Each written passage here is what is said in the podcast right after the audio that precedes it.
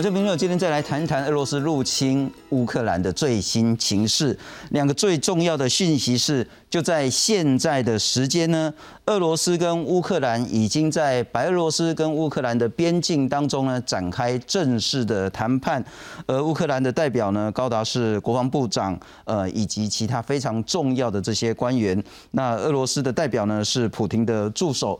那这次的代表现在传出来的情形是呢，乌克兰要求两件事情，一个当然是俄罗斯全面的停战、全面的撤军；第二个是希望在最快的时间，乌克兰可以加入欧盟。那这场谈判呢，当然是全世界都高度的关注。不过呢，就在稍早的时候呢，最新的卫星影像画面也看出来，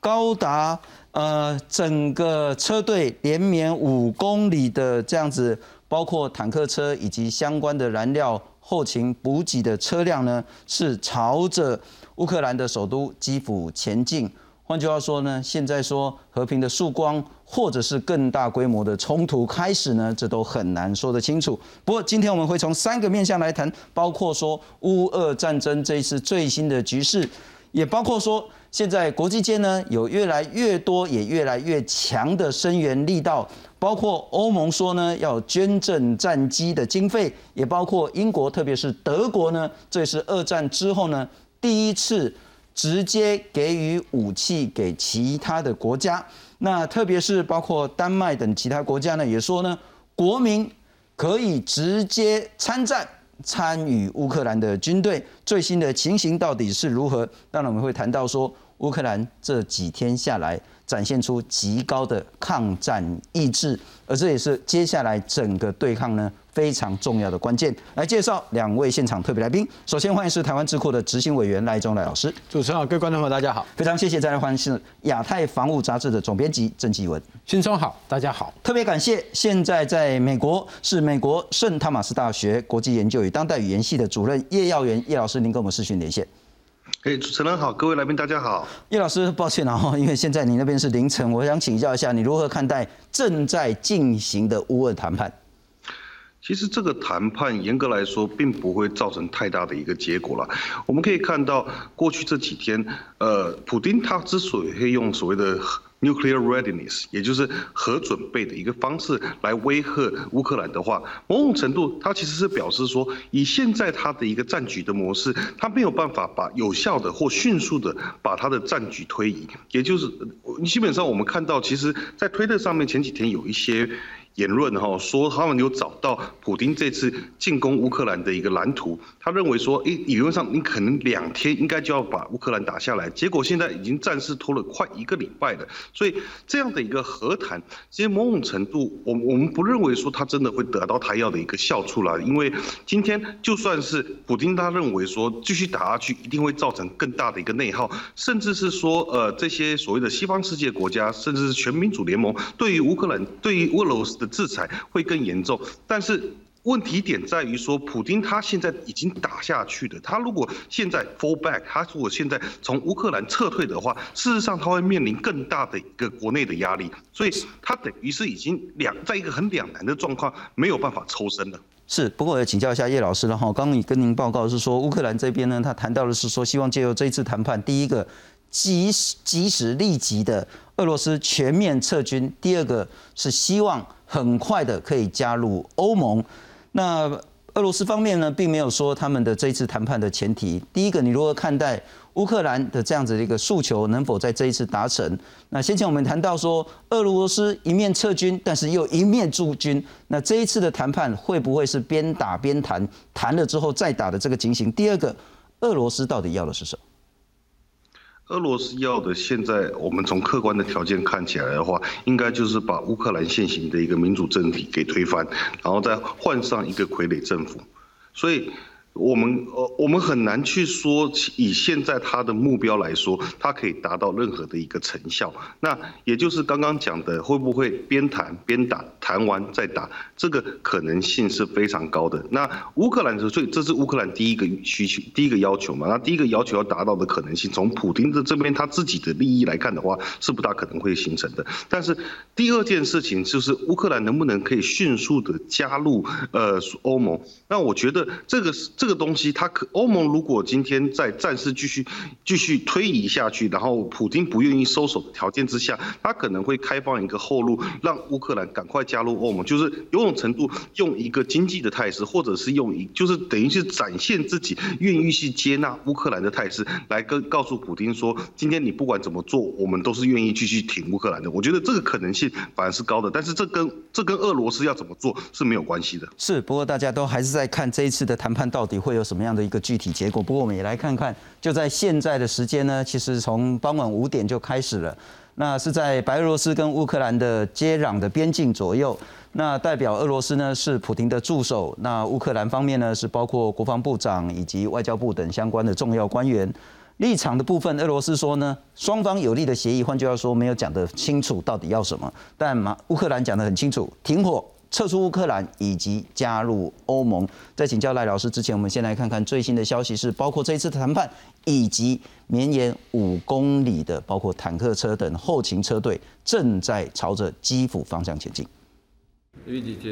俄罗斯总统普京二十七号召见国防部长绍伊古和总参谋总长格拉西莫维奇，谴责西方的经济制裁措施，并下令军队威慑力量转移到特别作战模式，暗示核武武器将是接下来的选项之一，升高东西方对峙的局势。乌克兰总统杰林斯基二十七号晚间与英国首相强森通电话时表示，乌克兰全国各地的战斗仍在继续，并表示接下来的二十四小时将是乌克兰的关键时期。最新卫星影像显示，俄国主力大军正从距离基辅南方约六十四公里挺进，车队浩浩荡荡，绵延超过五公里，队伍里有坦克、燃料和补给车队。开战进入第五天，俄军进入南方克里米亚北上入侵乌克兰的攻势取得了较大的进展。俄国国防部发言人科纳申科夫在二十八号的战况记者会称，掌握了乌克兰全境的制空权，以及位在南部欧洲最大的核电厂扎波罗热核电厂。但俄军在第二大城哈尔科夫遭遇顽强抵抗。街头可见遭击退的俄军遗留下来的装甲运兵车，以及雪地上的斑斑血迹。Отлично працюет. Только если бы раньше выдали оружие, а не сейчас возле цирка выдают. Выдавали бы вчера, я ездил вчера, забрал бы. А так сидишь теперь как придурок, понимаешь, что выйдешь пустой и застрелят. Надо оружие было раньше раздавать всем. 乌克兰内政部指控俄军将民间设施列为攻击目标，像是住宅与学校。交战至今已经有三百五十二位平民丧生，其中十四人是儿童。至于被俄军围城的首都基辅，枪声、爆炸声一夜之间似乎全部平息了下来。俄军一方面加强火力的同时，开通了一条安全走廊供居民离开。 市长克里奇科二七号接受美联社的专访，坦诚俄军推进的速度较许多军事专家预期的要来得慢。不过，俄军的整体军事优势是众所皆知的事。To be honest, we doesn't have a hundred percent control, but uh, we because we build this. Uh, uh,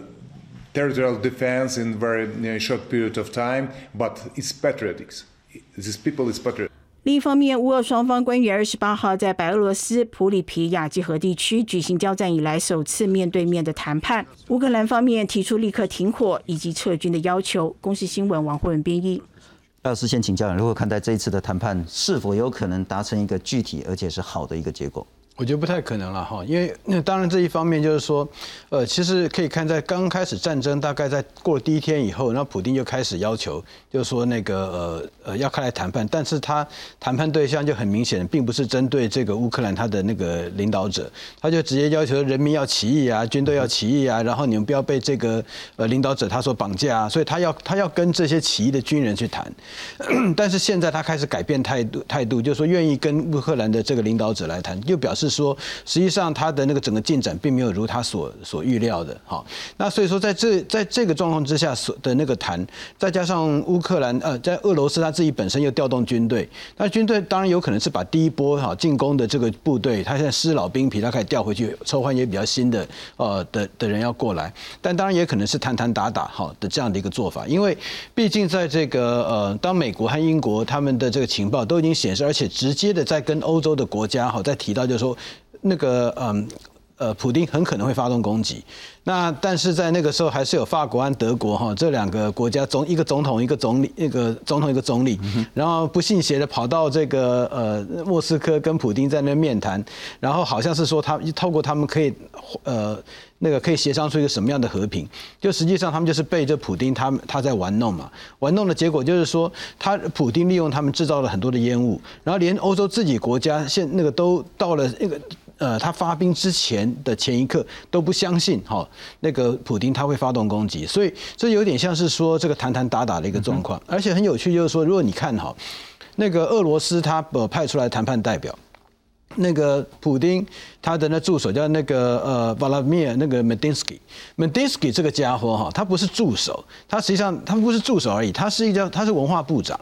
然后呢，那个呃芬兰的情报部门哦，他就那个讲说，他就把一个这那 Medinsky 这个家伙，他在两千零十二年他在匈牙利的一个演讲，他把他给找出来，就说，哎，这个家伙在匈牙利演讲是表示说芬兰他那个 Ugric 好，他们之间的一个这个呃呃的那个合作是对俄罗斯哦是。敌意的，然后他也宣称说呢，今天芬兰土地是俄罗斯过去固有的领土，所以说你在看到说这是根根本就是另外一个并吞派，而且还谈到那芬兰，芬兰是那俄罗斯的这个这个领土，所以说如果从这个角度来看。这像是一个会愿意这个要要这个有协议的吗？而且如果说他真的是有他的一个的主张或期待的话，他会把他的主张期待起码会讲个范围出来，不会是讲说对双方有利的协议。那这到底要干嘛？你来这个地方要讲什么？所以俄罗斯在做一个东西给国际社会看。我觉得，我觉得那比较像是这样，而且很重要一点就是说，他们呃，当那个普丁他在提出他的核的这样的一个 nuclear option 哈，就是有关核威慑的这个部分。当然，那个大家觉得说。普丁真的有疯到这个程度，真的要那个启动核战。当然，很多人他是说，我们就算不认为他是这样，但是还是必须要有所准备。是，可是很重要一点就是说，当普丁他在许用这个提出这个有关核的这样的一个。呃，提升核的那个呃战备的一个状况的时候，一方面是表示说，那个普丁他现在其实他在陆地上面的战斗，他有很多的的选选项是没有的，所以就必须要启动这个。二方面，他可能想想要用这种方式来进行核勒索，是主要是要求不一定是对乌克兰，他知道乌克兰不会投降，但是要求是西方国家对乌克兰施压，要乌要乌克兰他来上谈判桌来来跟那个俄罗斯谈判。那所以说，在这个角度来看，乌克兰实际上他也是知道说，我。我还是得要上去，我不能够始终不上去。好，这样的支持的这个力道，有可能，例如说过十几二十天，或者说一个月之后，人家是希望上去谈我，那我不谈，那不那岂不成罪？某种程度这可以理解，就是软硬兼施这种两手方软的是说我透过说我有要来谈的，那就是说你国际社会不用上面一直要增加什么军援等等的。硬的是说我要求我的核设施全面戒备，然后让国际社会说。如果事态继续发展下去，会不会导致不可收拾？但我想请教，反而这两天，包括英国、包括德国、包括欧盟、包括其他的国家，甚至包括丹麦，他们采取的是更加直接、更加强硬的声援乌克兰的手法。对，所以说其实这次那个普丁他对这个乌克兰的发动的攻击，实际上他改变了整个欧洲。过去啊，对于这个呃国际的态势，特别是对那个俄罗斯本身还是持有这个绥靖主义的这样的一个想法。是，现在几乎全部都改变，特别是最大就是在昨天德国，他在礼拜天的时候特别有一个特那个就议会特别的这个呃议程，然后从那个地方我们可以看到，包括说他们的总理，包括反对党的这个领袖，以及包括外交部长三个，其实后面还有别人。哈，都连轮轮流在上去在演讲，那基本上是代表德国现在已经那个改变了过去三十三年来它的整个国家外交安保的政策，是。所有的整体都在大改变。德国不仅从现在开始，他会那个呃那个承诺他的这个国防预算会超过那个 GDP 百分之两两趴，然后他而且他从现在开始每年都会在另外再增加一千亿欧元是。投入到国防里面去，是。然后他的能源政策还有说他的其他方面等等，甚至他连过去长久以来我不提供武器给冲突地区的这样的一个禁令，现在也把它取消。所以说，那个乌克兰在一开始的时候，德国他拒绝让爱沙尼亚把一些防卫性武器提供乌克兰，因为那里面有德国德制装备。是。那现在呢？哎，可以啦。那个德国连自己都已经把它刺针飞弹把运过去。所以说，现在的这个状况，实际上某种程度你可以讲，有点类似像一九五零年代那个韩战。一九五零年韩战，它带来一个冷战的序幕。是。而这个这俄罗斯对于乌克兰的侵略，实际上它已经让整个这个呃，就是说。说整个世界的态势啊，再加上他在二月四号跟中国之间的中俄的这个共同声明，已经象征了好像是说这独裁国家现在意图要对这个民主国家发动进攻。是，然后第一个他在西方要对付乌克兰，那当然有人在怀疑说是不是中国在东方对付台湾？好，有这样的一个连接。但是不管怎么样，就是说现在他们的确是也主动在发动进攻，而且更糟糕是怎么样呢？当那个呃，就是说普丁他在提出他我们的那个核战备的升级的时候，要知道在今年年初的时候啊，那个。呃，就是联合国的这安全理事会的五强都是五个核子国家，他们实际上他们有一个叫做非核使用的这样的一个共同声明，哎，我就不要再用核武了。结果呢，在过去冷战时代，核武是相互保证毁灭，是说我不要做那个第一个先使用嘛。结果现在是怎么样？你看，你可能会对于没有要威胁你的国家，没没有威胁的地区，你可能用核来进行敲诈。这个跟过去的这个核武一般的那个理解的准则是完全不一样。是当开始采用进攻性的时候，实际上你会迫使其他国家要去呃那个假设最坏的状况。所以说，像例如说昨天呃他的这样的核战备升级，我相信美国也必须要进行升级。然后他现在开始会注意到，就是说那个到时候那个俄罗斯他在外面的这个核潜那个。核导弹潜舰，美国是不是他的杀手潜舰要过去要要找每一艘抓到的话，你可能一旦把那个舱门打开，我就把你打掉。是，然后那个你的飞机，我是要把你给击那个击落，因为我不晓得你的这个呃带着这个弹道飞弹的那个飞机是不是带核导弹呢？有可能会对付我啊。是，所以说他这样做，他会马上的快速把这个升级，而且升级到他所 cover 的 area，它所 cover 的这个呃区域啊，不会只在欧洲，因为很简单，从俄罗斯到美国最近的第一个是在北极，第二个呢，它也可能会透过这个太平洋这个地方，因为它核潜舰嘛，是它可以出来，那那例如说在那个太平洋，然后到那个加州的那个呃，就是美国的呃呃西岸那个地方。所以现在这个来讲，实际上我们当然认为说可能是核敲诈，好是核勒索。但是，就就是在军事的专家的以及军事的那决策者来讲，他不能够那个 afford 任何的这样的一个不确定性，是他必须要那个呃假设这是最坏状况，是，所以现在整个是在高速的升级。不过，纪文兄，我要请教你，然后这个礼拜其实就像德国总理肖兹所说的了哈，全世界不只是说包括欧洲东欧的地缘政治被彻底改变，包括全世界的局势也都被彻底的一个进入一个新的情形。但我想问的是说。在一个礼拜之前，礼拜三、礼拜四之前，没有人真的认定说俄罗斯就真的会打乌克兰。对对。但我想问的是，说到现在，当还是很多人希望说这一场战争希望可以很快的结束。但我们看到两个讯息，一个讯息是这两天普京说要所谓的核设施戒备这件事，大家真的会很害怕。对。第二个事情，刚我们谈到最新的卫星影像是连绵五公里。那我有看到说，也有记者去说，上面是什么坦克？那叫喷火坦克。那个一次发动，可能是一个城镇、一个小城镇就会被彻底毁灭掉。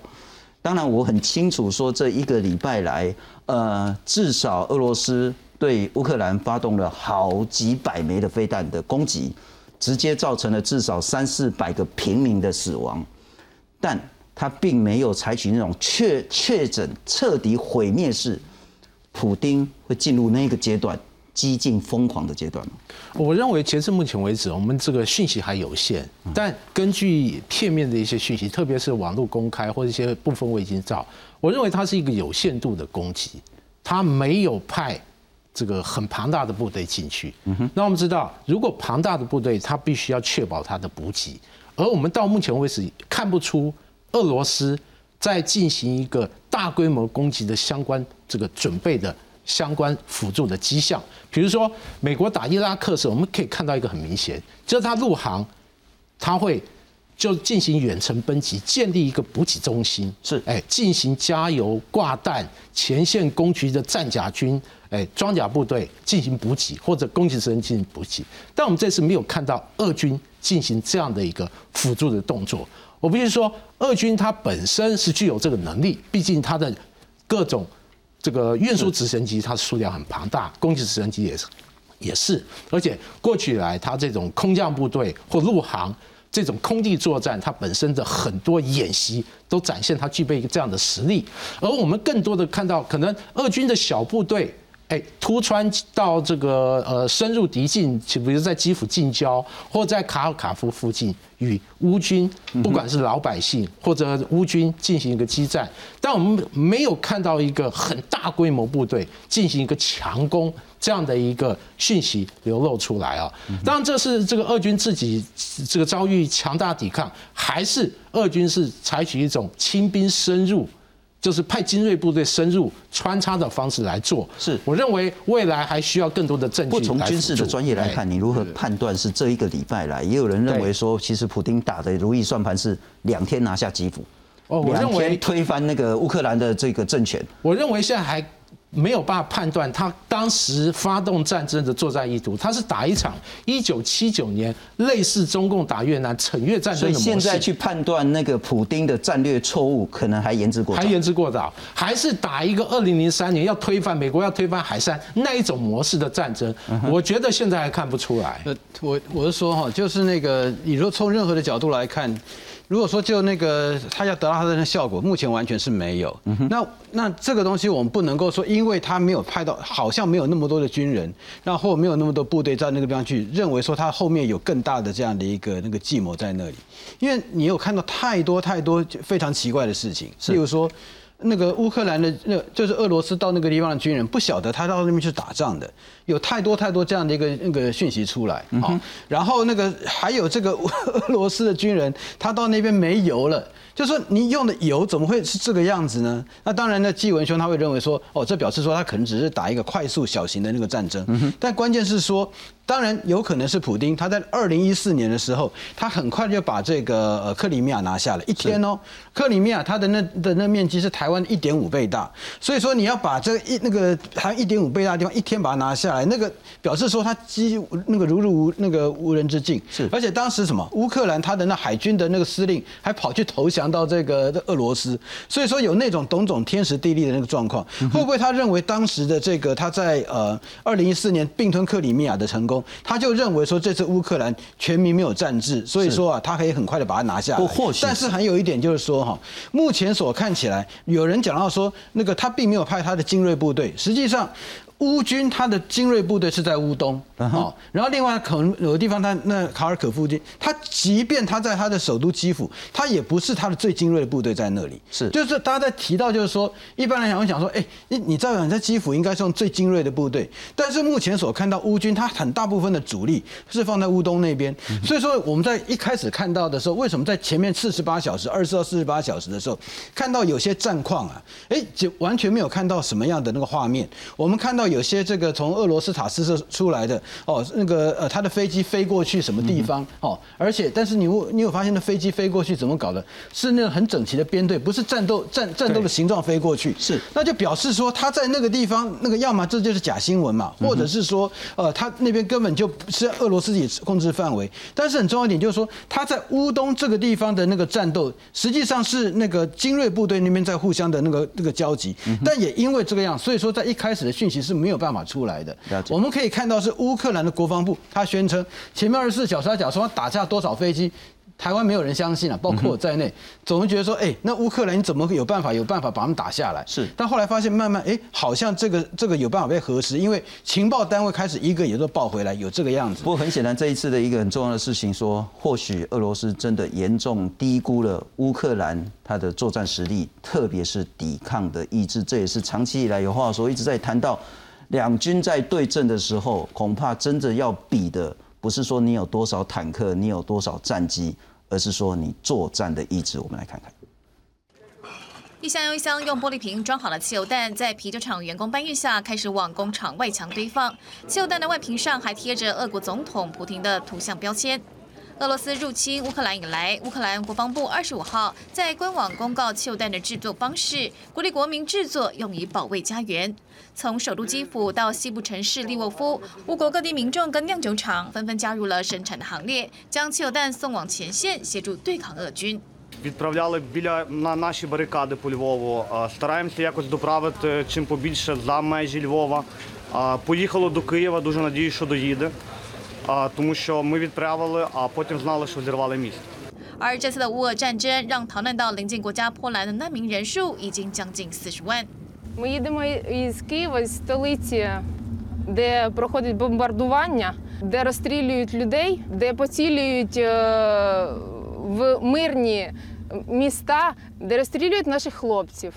为了逃难，在波兰边境的难民车龙长达五十公里。欧盟初步估计，将会有超过七百万乌克兰人流离失所，有一千八百万人急需人道救援。除了呼吁各国扩大接纳这些难民，也请求尽速提供人道援助。We are witnessing what could become the largest humanitarian crisis on our European continent in many, many years. The needs, the humanitarian needs, are growing as we speak. And our number one priority should therefore be the assistance to people affected by this war. 而在这批逃难潮下，也有少数乌克兰人因为家人行动不便，只能够把自家地下室的仓库当成防空壕使用，期盼这场噩梦赶紧结束。工人新闻陈胜比。透过视讯连线请教美国圣汤马斯大学的叶耀元叶老师，叶老师你怎么样看待到目前为止五六天过去了，乌克兰在面对俄罗斯入侵，不管是在军事上以及意志上的表现？哎，是的，其实先延续刚刚那个话题哦，如果当我们看到呃俄军是从白俄罗斯直接往南进，直接想要对于基辅做一个包围战的一个态度，我觉得某种程度就可以去推敲，他其实要乌克兰投降，或者他认为可以在短时间内逼迫乌克兰投降，是一个他最大的一个战略目的。那但是这个战略目的到目前为止过了将近一个礼拜，并没有达成啊。也就是说，我们可以看到，乌克兰虽然说它的军事支出大概是俄国的九分之一而已，那两边之间的一个军力不平衡，是一个从数字上来说就可以看得出来的一个结果。但是，我觉得最大的差异就是。俄罗斯呃，乌克兰的军人或以及乌克兰的平民，其实，在对于所谓的保卫他们自己的主权以及抵抗俄罗斯的入侵这件事上面，他摆出的态度是非常的强硬的。今天当然我们有看到一些平民，他一切在进行所谓的逃难的过程，但是也有很多人选择留下来，透过制作刚刚讲的汽油弹，甚至是在基辅，我们也看到一些影像，就是他们发放他们步枪，让平民直接参与作战。他们透过这样的方式展现自己保卫家园的一个意愿，那这个时候就跟俄军来做比较的话，它的差异就非常的明显。因为俄罗斯的部队，当他进入乌克兰之后，他碰到一些很奇怪的一些窘境。第一个就是。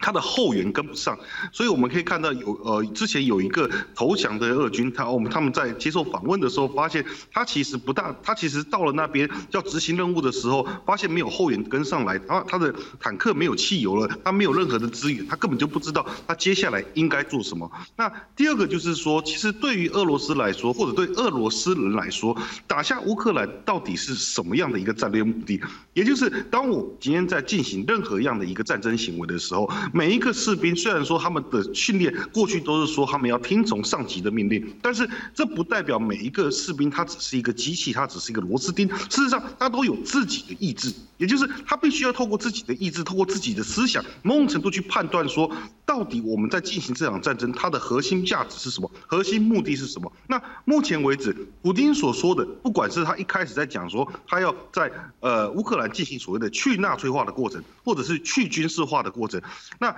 这两件事情，其实他当然在国内的大内宣已经做了很充足去谈谈说，例如说，呃，乌克兰人他在所谓的乌东部分、乌东的地方有残杀所谓这些俄国人，但是事实上这些都是只是一个大内宣的环节。然后俄罗斯某种程度它的网络是自由的，所以很多年轻人今天看到这个现象，他会发现这一切都是谎言，这一切都只是普京在国内做的大内宣。那这也就是为什么我们今天看到现阶段来讲，在俄罗斯还各各大城市都有看到这些抗争或者是祈求和平的一些势力。现阶段来讲，我们至少我看到 CNN 的报道，已经有六千个人，六千个俄国自己的人被俄罗斯的政府抓起来。那这代表说，这六千人其实是。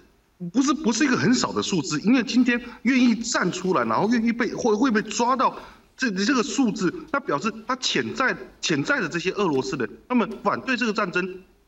的实质比例是更高的。那今天就算是军人，他过去受到的训练告诉他说，他就是要听从命令，他就是要执行这个任务。但是他今天到达了俄罗斯之，到达了乌克兰之后，他其实到现在为止，他可能都没有办法完全的理解到说我们的战略目标是什么。他只能去执行一个任务一个任务，但是他并没有一个核心的一个所谓的价值观去支持他去打这场战争。所以这就是为什么今天乌克兰会有这么强烈的一个抵抗的意志，然后。为什么这今天俄罗斯原先沙盘推演的一个战事推移被延缓到这种程度？是是，不过叶老师等一下要请教如何看待接下来的后市发展。不过我们先来看看，我们根据的是美国智库战争研究所，这是二月二十六号，所以一两天前的资料。那这一两天又有很大的改变。不过从这一张图可以看得出来，是说呢，俄罗斯呢，它的军队呢，至少在车诺比，在第二大城哈尔科夫。在少部分的首都基辅，以及在南方，呃，包括涅伯河跟黑海附近的这个非常重要的赫尔松城市以南等等呢，都有军事上的一些入侵，甚至是占领行动。不过乌克兰讲说没有，基辅我通通都把那个俄罗斯军队赶出去了。第二大城哈尔科夫呢，也都回可以拿回来的。这是现在的情形，但可以还是看得出来，乌克兰现在局势是非常非常的险峻。但我们来看看，这时候呢？世界各国的援军慢慢的到了，然后不是援军了哈，应该是军援才对。包括最新的消息是，丹麦、拉脱维亚允许他们国家的国民，如果你自愿的话，你就可以加入乌克兰的国际军团。那这是一个非常重要的军事动作。美国呢说，第一批武器呢已经到乌克兰了，那会再提供三亿五千万美金的武器。欧盟这也是欧盟史上第一次。直接用买的跟用送的呢，把武器给一个受到攻击的国家，包括四亿五千万的欧元呢，要让乌克兰可以买战斗机，这是非常重要的事情。五千万欧元来买医疗的用品，特别是德国的部分。二次世界大战之后，德国这一次第一次向冲突地区出口武器，包括说反战车的武器。包括刺针地对空飞弹等等的，那英国呢也运交了弹药跟反坦克武器，荷兰的部分呢两千枚刺针地对空的飞弹，那捷克呢也给了八百五十七万美金的武器，那开战之前，包括立陶宛、波兰、斯洛伐克、罗马尼亚等等呢，也都给相关的不管是燃料或者是飞弹的援助。在请教叶老师跟纪文之前，我们来看看全世界呢现在一开始呢是经济制裁。或者是外交政治制裁，可是现在呢，除了直接派兵之外，包括钱、包括武器，甚至战斗机也开始陆续提供乌克兰。我们来看看。Auf der Ehrentribüne begrüße ich den Botschafter der Ukraine, Dr. Andrei Melnik. 德国联邦议会二十七号针对俄罗斯对乌克兰发动的侵略战争召开特别会议，乌克兰大使麦尼克获邀出席，受到全体议员的起立鼓掌致敬，热烈的表达对乌克兰人民的支持。坐在一旁的德国前总统高克还站了起来，给麦尼克大使一个大大的拥抱，随后并在推特上发文称这真是历史性的一刻。总理肖兹在一场做出了重大的宣告，首先将给二零二二预算增加一千亿欧元国防经费，并重申他的竞选承诺，满足北约的需求，每年的国防开销将提高到国内生产总值的百分之二。Diese neue Realität erfordert eine klare Antwort. Wir haben sie gegeben. Wie Sie wissen, haben wir gestern entschieden, dass Deutschland der Ukraine Waffen zur Verteidigung des Landes liefern wird. 鉴于第二次世界大战的惨痛教训，德国向来抗拒北约盟国要求提高军费，民间也不支持政府增加国防预算。然而，近几个星期以来，反对阵营以及盟邦对肖兹应对俄罗斯侵略行为的消极立场颇多批评。如今，终于随着俄乌战争出现全新的局势。Der Krieg ist eine Katastrophe für die Ukraine, aber der Krieg wird sich auch als Katastrophe für Russland erweisen. 另一方面，欧盟也在同一天宣布对俄国航空关闭领空，并史无前例的出资购买、运送攻击性武器给乌克兰。I will today propose to use the European Peace Facility for two emergency assistance measures to finance the supply of lethal material to the Ukrainian army as well as urgently needed fuel, protective equipment, and medical supplies. Another taboo has fallen.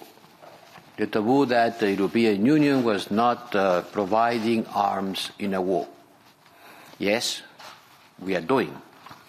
Because this war requires our engagement in order to support.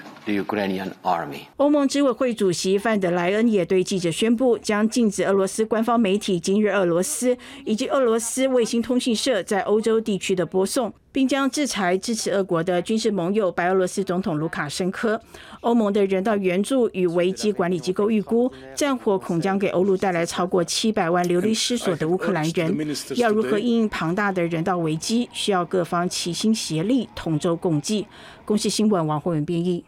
我记文当然所有人都希望和平，希望都这个战争赶快结束。但假设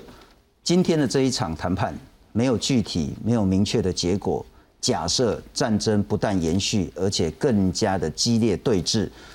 各国提供的这些军事援助、武器啊，甚至那个战机等等的，会让乌克兰有足够的实力对抗俄罗斯吗？其实这我很怀疑哦。基本上这么多林林总总的一些提议，真正有效可能就是些便携式的防空飞弹、反坦克武器，是所谓的运送战机，其实是没有意义的。那我们都知道，乌克兰它用的是俄系、苏系的战机，包括直升机。战斗机，还有各种运输机等等，它和欧盟西方体系是完全不同，因此即使给它，它也不会用。后勤体系也不一样，这个不只是空军入职，陆军的战甲车辆，它用的其实和俄罗斯是系出同源，甚至连步兵的这种步枪、机枪，它全部是二式口径。因此，欧洲或者军援这些武器，其实它对于它来讲，立即有用的，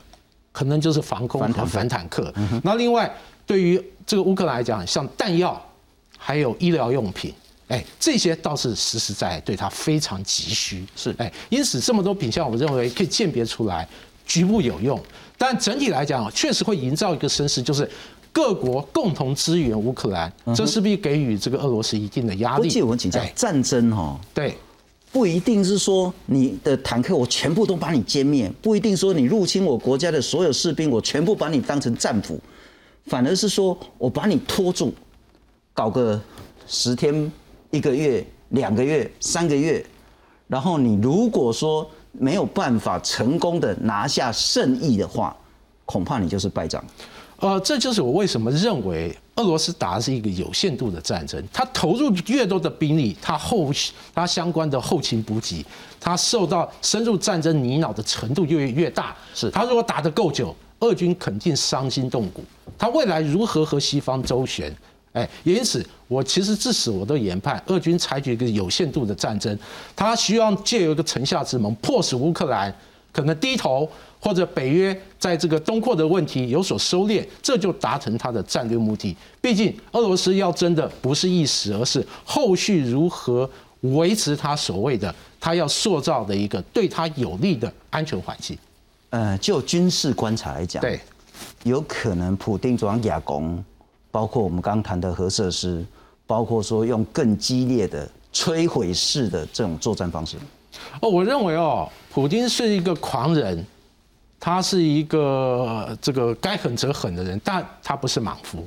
从我们这个几次案例就可以知道，二零零八年他打这乔治亚，他是精算的很，就那时候就是打就是这个北京奥运的时候。毅然决然，哎，达成他的目的。乔治亚到目前还不是北约国家，他成功的在这个部分弄住了。另外，二零一五年他介入叙利亚，他说打就打，那打了一个美国措手不及，整个战略方向。整个欧洲的重心发生了一些改变。我们刚谈了很多战术，你认为普京的战略到底是什么？他到底这次出兵，他要的是什么？是乌东更进一步独立？是要的是说北约正式承诺不让乌克兰加入？要的是推翻乌克兰政权吗？我认为他就是要一个对他有利的安全环境。因为就他的，其实他在记者会里面常常说，他认为北约东扩已经把飞弹放在他家的大门。他必须要有所改变，因此他所需要就是他在他与北约邻近的地区，他需要一个安全缓冲区。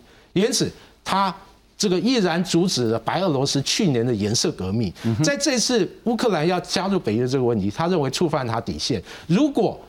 这个乌克兰进入北约，就是像他所说的，对俄罗斯来讲是安全一个极端不利的状况，因此他必须要借由一个行动来展现他的意志，给予北约严肃的警告。波赖老师，这真的可能是顺了普京的愿望，还是可能反而让乌克兰朝着另外一边？更加速前进。没有，那普丁他那个言那个口口声说他反对北约东扩，但实际上乌克兰根本不是北约的国家。是哦，然后那个在二零一四年他当普丁并吞克里米亚的时候，那时候乌克兰讨论只是说他要不要跟那个欧盟结合一个有一个很紧密的关系，跟北约的东扩一点关系都没有。那时候根本没有谈到这个议题。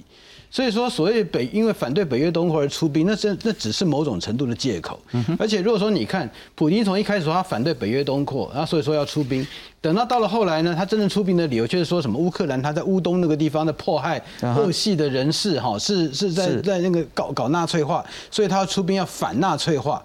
所以说，那他从头到尾理由一变再变嘛，这个那个理由一变再变，出兵的这个呃的事实是完全一样，所以这表示说他就是打算要出兵。那实际上我们在看到普京的时候，我觉得不能够从这个军事上面的这个呃到底要达成什么部分来判断他要做什么事情，因为实际上在那个俄罗斯就是。嗯，应该在去年七月的时候，俄罗斯它有发发布一个它的国家安全战略，那个是二二零一五年之后，大概每五六年会来一次。那这在去年的时候发发表了一个新版，然后另外就是说，在发表新版之后，过了十天，以普丁自己本身出面写了一篇什么论俄罗斯和乌克兰历史的一体性的这样一这样一个文章，后十几页。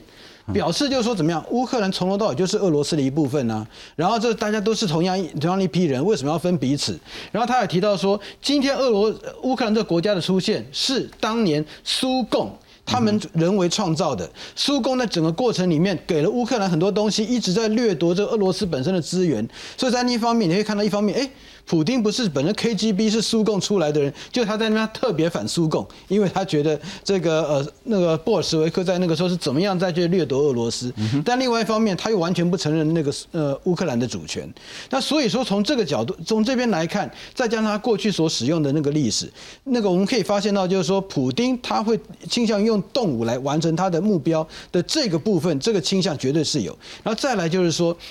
由于二零一四年他的几次成功的经验，不管二零零八还是二零一四年，基本上俄罗斯那他的军队没有受到太多太多损失。然后呢，特别是二零一四年，当他们并吞克里米亚的时候，简直是好像乌克兰在那个地方丹石湖江以引王师啊，还有人赶快去投投诚的，那个时候基本完全没有任何抵抗。那所以说，普丁，我觉得这个东西让普丁他认为说，对乌克兰现在这个情势，他有办法很快的把它摧毁掉。是。那当然就是说，整个那个俄罗斯它的军事战略上面，实际上如果说我们在看到在一月十三号啊，那个美国 CSIS 他那边就有一个报告，而且是很公开，就写在网上面，让大家可以去看。他们就是估计了俄罗斯它的第、二、三阶段它整个攻击路线，就发现跟现在完完全全一样。嗯哼，所以这这表那当然，CSI 他会发表，不是表示这些人很会预测，他一定是说美国的情报部门有给他这个东西，而且是认为说俄罗斯发动这个战争是箭在弦上，他不一定会发，所以说想要透过早先要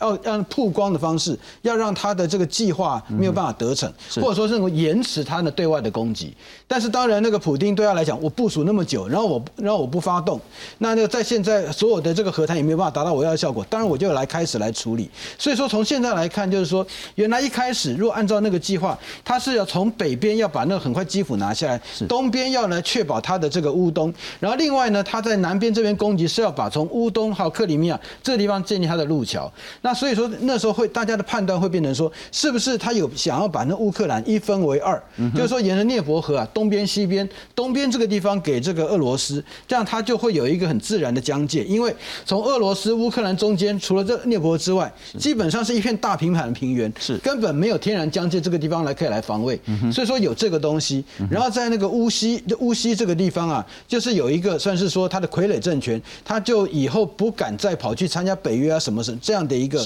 的那个做法，但是他想用军事方式来达成，但也因为这样造成了整个欧洲整个战略大转向。是，不过我要请教一下叶耀元叶老师了哈。第一个是你如何看待俄罗斯这次出兵？真正内背后的那个战略是什么？第二个是说，当世界各国，不管是欧盟乃至于德国，以及先前已经给提供援助的像是英美等国这样子的一个形式的支援之后，这场战争会如何发展？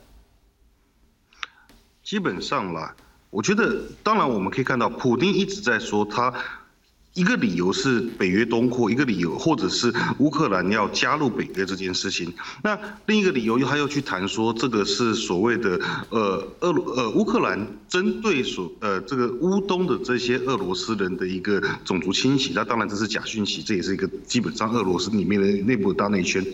但这些理由其实都兜不起来，说为什么今天在二零二二年二月的时候，乌克呃俄罗斯会去打这场仗？因为北约东扩是从一九九四年就开始的，而且老实说，这个东扩它并不是北约刻意要求这些国家去加入北约，事实上是这一些所谓的前苏前苏联国家，它。自愿的申请加入的北约，也就是这对于这些国家来说，他们是看上了说，哎，今天北约可以给的一个安全防护网，以及欧盟所带来的一个经济效益，是对他们的人民、对他们的国家来讲，是个比较好的未来。所以这就是为什么导游慢慢的往往西边靠拢啊。那今天你说北约对呃北约的这些国家对于俄罗斯来讲有很大的安全威胁，那呃我们看到波罗的海这三个国家，呃从那个爱沙尼亚、呃拉脱维亚、立陶宛这三个国家上面就是有飞弹防卫部署啊，而且它的那个所谓的飞弹系统、导弹系统主要是防卫性导弹系统，并不是攻击性导弹系统。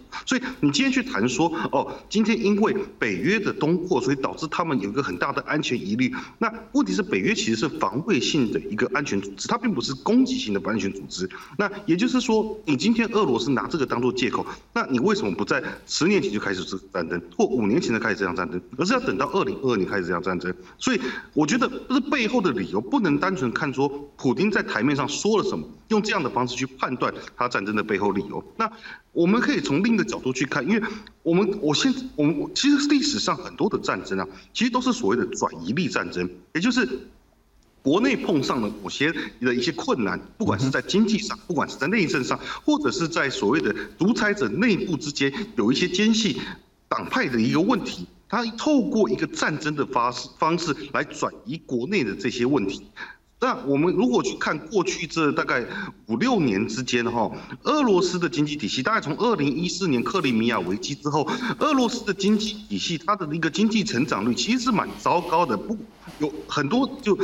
克里米亚之后是负的，然后事实上，呃，在呃 COVID-19 疫情的时候也是负的。那在其他时间呢？虽然说它是正向的，可是俄罗斯它的人均收入跟中国差不多，但是它的经经济成长率大概只有平均来说两个 percent 左右。这对一个开发中经济体来说是一个很糟糕的现象，因为我们可以看到，同时间跟其他人口差不多基数的这些开发中国家来比较的话，这些国家大概都可以维持在五个 percent 左右。那中国当然它的数字。又更高嘛，所以你今天看到俄罗斯今天碰到的问题，事实上有可能并不是所谓他真的，普京自己一直在讲，这都是安全的问题，这都是因为呃北约东扩，或者是因为呃乌克兰乱搞。那事实上可能真正背后的原因是国内自己的经济已经有崩盘的一风险，然后除此之外，因为崩盘的风险，然后又特地因为普京他在过去这几年去修改宪法，然后把他的所谓的政治权力大幅度的集中。这样的一个政治权力集中，事实上，对于所谓一个寡头政政精英，这些过去透过呃普京贱卖国有资产，然后去取得经济利益，然后同时间回过头来去拱。普京的一个权位的这一些人来讲，他其实会害怕，因为这表示过去普京给他的东西，他随时可能会收回来。他可能未来讲错了什么话，他可能就没有这样的一个精英的优势。所以我觉得国内上面事实上是有很多的问题。那这只是我们现阶段来讲没有办法很明确判断说到底出了什么事。但是我们可以看到这一次从呃透过北约组织美国为首的一个经济制裁，事实上让俄罗斯的经济其实已经崩盘的很严重，不管是卢。不贬值，不管是股市的崩盘，甚至是现阶段来讲，看到好像它的后勤是跟不上这件事，都是有相关性的。也就是，如果我们要继续去 project，继续去推测说，接下来未来的战事的话，这样的一个泥沼战，只要核子武器这件事情不要真的变成一个 action 的话，那我觉得接下来泥沼战事实上很有可能在过未来的几个月之内就会拖垮俄罗斯经济，而造成俄罗斯可能。普京他一开始打这场战争是为了巩固自己的权益，但是可能真的打下去，打到这几个月之后，变成一个把他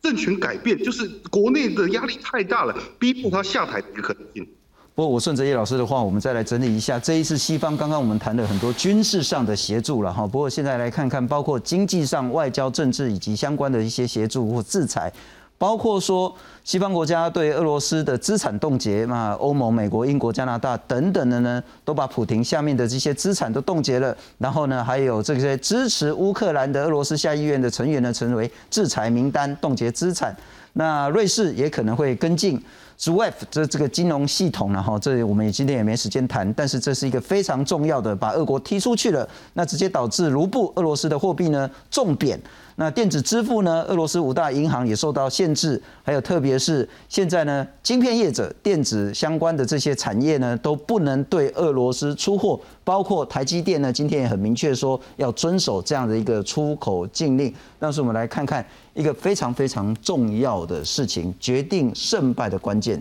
就在抗战的意志力。俄罗斯攻打乌克兰，二十七号进入第四天。大炮和巡弋飞弹继续轰击首都基辅等城市。美国官员指出，至少有五成的俄国部队参战，但因为乌克兰的顽强，让俄军受挫，进展缓慢。像是有一名乌克兰士兵斯卡昆，为了阻止俄军进到基辅，自愿手动引爆埋在连通桥梁下的炸弹，而在爆炸声响下，他也牺牲了自己的生命。不止军人，面对俄国一台又一台的坦克车入侵，有乌克兰民众直接跳上坦克车，试图用肉身阻挡车子前进。而在另一个小镇，大批手无寸铁的民众毫无畏惧地往俄国的坦克车走去，迫使坦克车停止前进。在无情的战火下，生离死别的场景不断上演。画面中，这位乌克兰父亲吻别女儿后，不忘叮咛几句，两人紧紧相拥，泣不成声，因为他必须留下来作战。而这一幕让全世界的网友都心碎了。尽管乌俄的战力悬殊，但乌克兰坚决捍卫家园的意志，在这一役已经充分展现在全世界眼前。记者许春凤整理报道。所以，纪文兄，你怎么看待俄罗斯有可能知难而退吗？哦，我认为未来谈判和这个战争是相互交错的，而且我们知道谈判有时候是打出来的。哎，谈判到一个僵局，可能在战场要转个激烈，争取有利的筹码，在谈判桌上迫使对方就范哦。哎，其实刚才画面其实让我就是很多感触，当然就是乌克兰人展现很多抗敌意志，其实这也是俄罗斯，我认为他之前有算过，哎。那他越深入，受到乌克兰军民的抵抗越大。它和乌东地区和克里米亚是不一样的，毕竟那个地方俄裔人数居多，可能它的内应可能欢迎俄军来人更多。但深入乌克兰以后，特别是俄裔人数较少的地方，它受到抵抗自然会增多。这就是我为什么再三强调应该是一个有限度的战争，因为这样拖下去，事实上不只是财政的负担，整个俄军。可能损兵折将，对他大伤元气。另外，刚才有谈到，就是战争的原因。其实过去几年油价大涨，其实俄罗斯这个能源是它主要出口的大宗，因此它的经济状况是很好。那另外，北溪二号也即将通油，那为什么他这个时候打？所以我认为经济可能不是他绝对的促使他打这场战争的原因。因此，我个人还是倾向这种战略安全环境重新塑造对他一个有利的，那还是他主要。发动这场战争的原因是是是，不过我在请教赖老师之前，我先透过视讯请教一下叶老师。叶老师，您能不能用一分钟的时间跟我们谈谈，您认为后续可能会如何发展？我觉得后续现在的发展最大的可能性还是进行一个所谓的打打停停，或者是一个泥沼战的一个方式。也就是对于乌克兰来说，乌克兰不大可能会在这个节节骨眼会去跟你和谈，会去跟你投降。那基本上战事现阶段来讲，就资源上面或者是就士气上面是站在乌克兰上面的。但是对于俄罗斯来说，他碰到一个最大的一个困境，就是当普京下令将入侵乌克兰这件事，如果没有达到任何的目标，如果撤退的话，如果退缩的话，那对于普京来说，他的威信会受到大大的挑战。这不只是在国际社会上的一个威信，这是在普京作为一个恶人、恶国强强人的一个形象，他将会在国内受到大大的挑战。所以。普丁这个头已经洗下去，他已经收不回来了。但是他现在不知道到底可以在哪里找到一个台阶下。我想现在西方各个国家事实上真正想做的事情是帮这两边，或尤其是帮普京找到这个台阶下。像是今天最新的新闻，就是呃，梵蒂冈的教宗也也答应说，他愿意去让两边找到一些和谈的一个契机。那我想这些东西都是国际社会的努力。非常谢谢叶耀元叶老师在美国跟我们视讯连线。不过请教一下赖老师，你怎么样看待后续以及这一场战争会改变什么事情？